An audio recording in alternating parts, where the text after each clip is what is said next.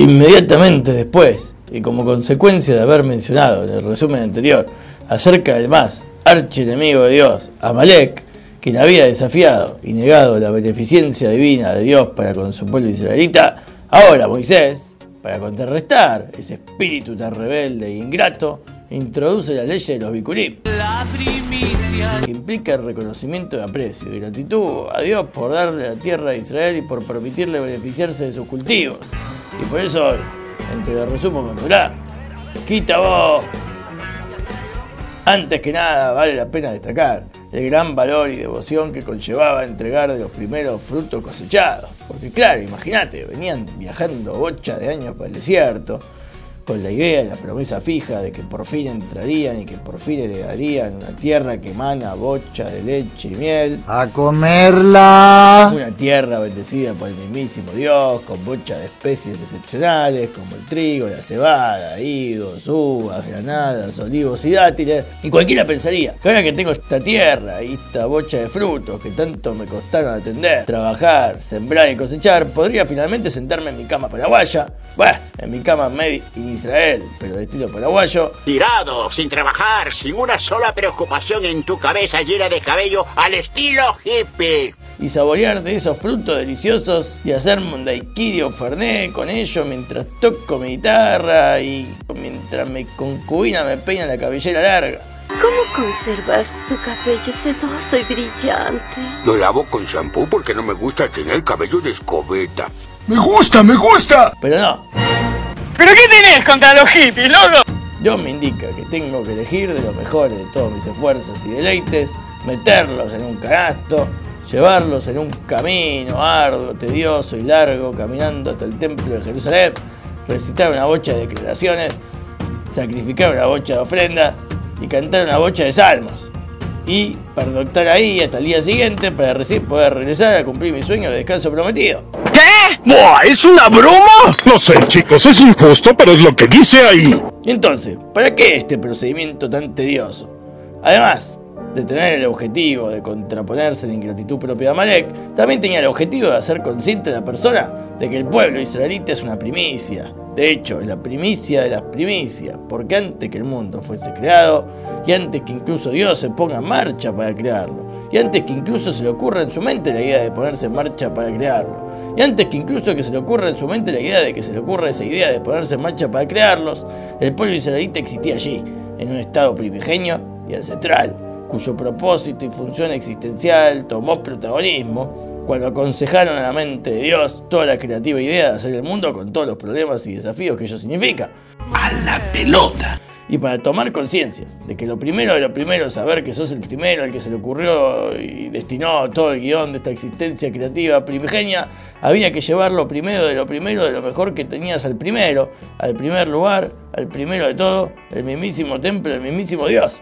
¿Tienes idea de lo loco que se oye eso? Y con esa conciencia activa, el resto de las obligaciones y responsabilidades diarias, semanales, mensuales y anuales que la Torah propone y que la vida propone serían consecuencia automática y consecuencia feliz de esa primera toma de conciencia. Además, un detalle condicional para tomar conciencia de esto y para frenar las primicias era que no podía hacerse hasta que todos y cada uno del pueblo entrase a la tierra de Israel, conquistase sus partes asignadas y se asienten definitivamente en ella. Algo sumamente frustrante y promotor de la ansiedad impaciente del individuo que ya se asentó y que ya trabajó su tierra y que ya plantó su huerto y que ya cosechó sus frutos y que ya estaba listo para llevar sus primicias, pero no, tenía que esperar hasta que todo lo haga. Que históricamente eso duró 14 años, del momento en que los hijos de Israel entraron a la tierra de Israel bajo el liderazgo de Yoshua, hasta que todo el territorio fue ocupado y dividido entre las 12 tribus. Y entonces, ¿por qué el individuo que ya lleva sector de redención, asentamiento y alegría mesiánica personal no se le dejaba seguir adelante con su servicio mesiánico y tenía que esperar a todos los otros? Me dejas mudo, la verdad, no. Esto es así porque la ofrenda de los primeros frutos está conectada también con la alegría, la cual solo puede tener realmente lugar cuando todos lleguen al estado de estar establecidos y no solo cuando un granjero individual lo lograba. La alegría es para todos o para nadie, ¿está claro? Ok, polilla. Pero tranca palanca, porque la alegría de consumación personal no se contradice con la alegría de consumación colectiva. Porque por un lado, Cada uno de nosotros necesita funcionar como individuo y llegar a desarrollar su propio potencial personal a su ritmo. Por el otro lado, no podemos olvidarnos de aquello que nos rodean, debemos desarrollar nuestro potencial personal en un nivel colectivo y comunal. Sin este logro colectivo no podemos lograr la alegría y la realización total. Y es por eso que el pueblo judío no es un conjunto de entidades independientes, sino más bien una estructura completa que requiere que cada tuerca, cada uno y uno esté intacto para funcionar. Lo que nos enseña que la verdadera felicidad viene cuando todos están establecidos y realizados felizmente. Y esto también es algo que nos enseña el querido Martín Fierro. Los hermanos se han unido porque esa es la ley primera. Tengan unión verdadera en cualquier tiempo que sea porque si entre ellos pelean los devoran los de afuera.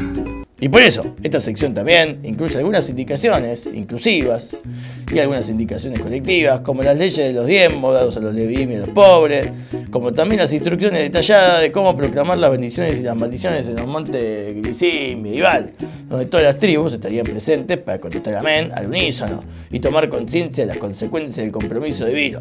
Y por último, la importante misión de escribir toda la Torá en grandes piedras impermeables a la lluvia, traducida a los 70 idiomas para que todo el mundo pudiera saber y estudiar las palabras eternas de la Torah y así poder llegar a ese estado de asentamiento permanente, a ese estado de tranquilidad mundial y a ese estado de alegría colectiva, para que finalmente pueda revelarse la dimensión primigenia, la verdadera razón y esencia de las primicias originales de la creación, que es el Israel ancestral, los guionistas de toda esta historia universal, para que podamos dejar de ser las víctimas de un chiste inentendible y poder reírnos junto con Dios y junto a todos los jaimitos de una vez y para siempre. Bien hecho. Vaya, hubiera podido vivir así. Esta sección de Kitabot termina acá. No se olviden de compartirlo si les gustó. Pero no se olviden que si les gustó o si no les gustó, depende de todos y cada uno hacer algo para que se difunda y se comparta, porque la alegría y el gusto individual es incompleto hasta que a todos les guste y hasta que todos estén contentos. Espero que os haya iluminado. Hasta la vista, baby.